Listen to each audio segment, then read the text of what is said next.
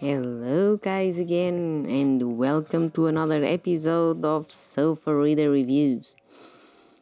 So, and today we have The Shining from Stephen King. It was quite an experience, I can tell you that.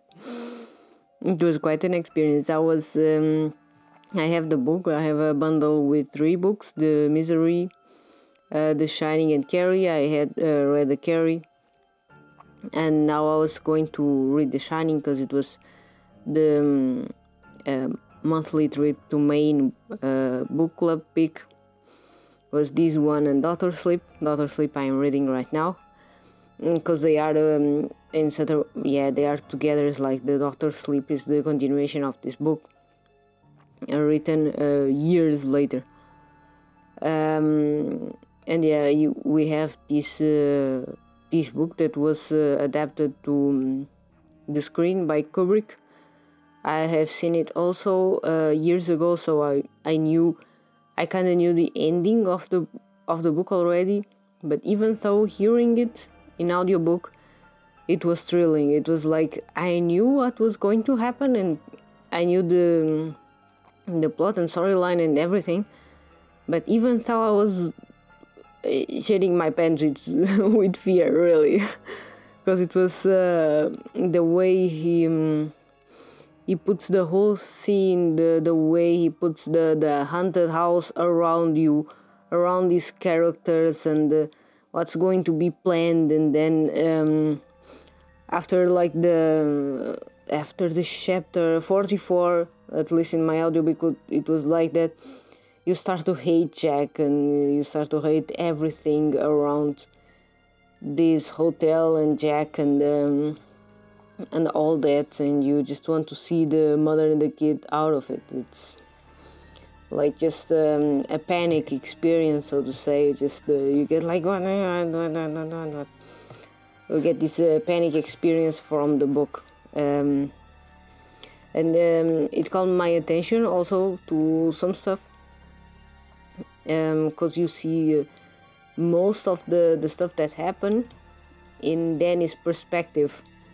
When it's uh, time to be Danny's perspective and it's really cute to see all those um, bad feelings and all those uh, those problems in a children view. It's so uh, cute and tender. And uh, sometimes you see the perspective of the grown-ups um, with him and then sometimes you see how blind people um, can be to society preconceived life and uh, like the word redrum um, it was uh, like in front of your nose if you see it in a mirror but uh, if you see um, backwards redrum and then you think what uh, you think it's a drink? And then yeah you think stuff that uh, are preconceived to you in the in the society you live and uh, how you should think about A, B, and C. Uh, and because had an alcoholic father, then yeah, you kind of um, go into that thinking, um, or someone goes into that thinking, and then it's like so obvious what's written in the mirror that's nothing to do with the drink. Or maybe it has uh, but yeah in a way. So um, these uh, three characters they get um, one behavior at the beginning of the book and then it's going to change through it. Um, and then as i told you i like jack and i like more this jack than the movie jack. Um, and yeah uh, till the chapter 44 because uh, after it it was like down the hill completely. Completely down the hill. Um, and uh, yeah it was different for sure because uh, the jack in the movie has a, a different profession and all that um, and yeah it's kind of um, uh, i get it why kubrick did that but even so I don't get it because uh, the Jack in the in the movie seems a lot crazier and a lot um, overwhelmed and a lot clowny, so to say. against the Jack that we have here on the book. It's um, a little different. Like you get the reasons why he does what he does, and then on the movie just seems like a crazy lunatic. that is uh, one of my uh, most accentuated complaints with the book. Um, yeah, about the house in the book, it's not a house, it's an hotel. It's the Overlook, and the Overlook kind of um, uh, swallows you.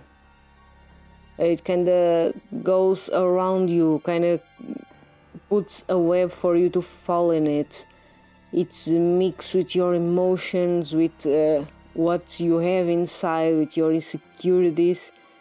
Um, it wants to absorb souls and uh, wants to absorb people inside it, like some some kind of uh, uh, this this music from Eagles, the the Hotel California kind of way. It's I felt a little like it. It made me remember the the Hotel California from Eagles.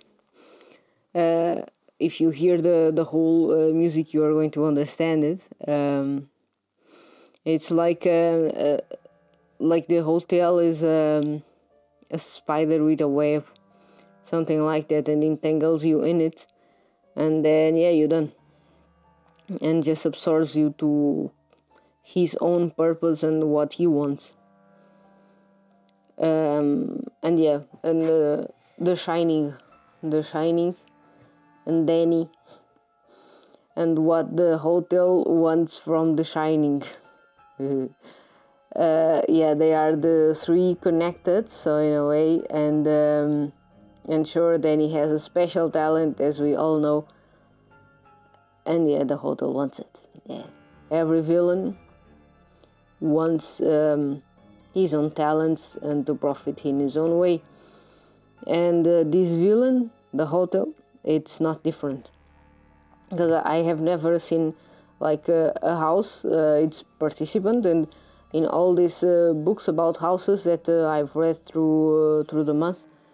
Um, it's really interesting how the houses, especially the haunted houses, that have some power over the characters, um, and they hold the characters uh, or together or apart.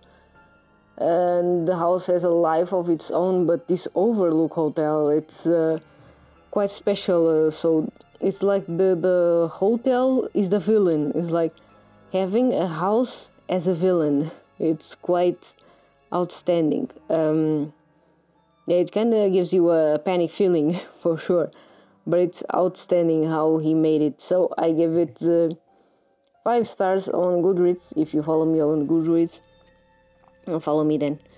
Um, then you're going to see on the currently reading. Uh, one day I'll have the book um, that I finished. I'll have here on the podcast, and I'll make a review. Um, so uh, that's what I wanted to tell uh, you about Shining. I, I loved it. It was amazing. I uh, advise you also to read in um, audiobook because uh, you also get that panicky feeling. And that's uh, that's kind of cool for this uh, kind of cool and thrilling for this Halloween. And yeah, I don't know if the um, Doctor Sleep's going to put himself on uh, the same pedestal. I hope yes, uh, but I don't know. uh, I started also yesterday, so um, let's see what's going to uh, bring to us the Stephen King. So, and I hope you liked it. I hope you share it. Uh, I hope you have an amazing Halloween that's almost coming. Uh, and yeah, keep safe because we have to keep safe and keep reading not to be insane in the future. Light check. Let's not be light check. And yeah. Bye.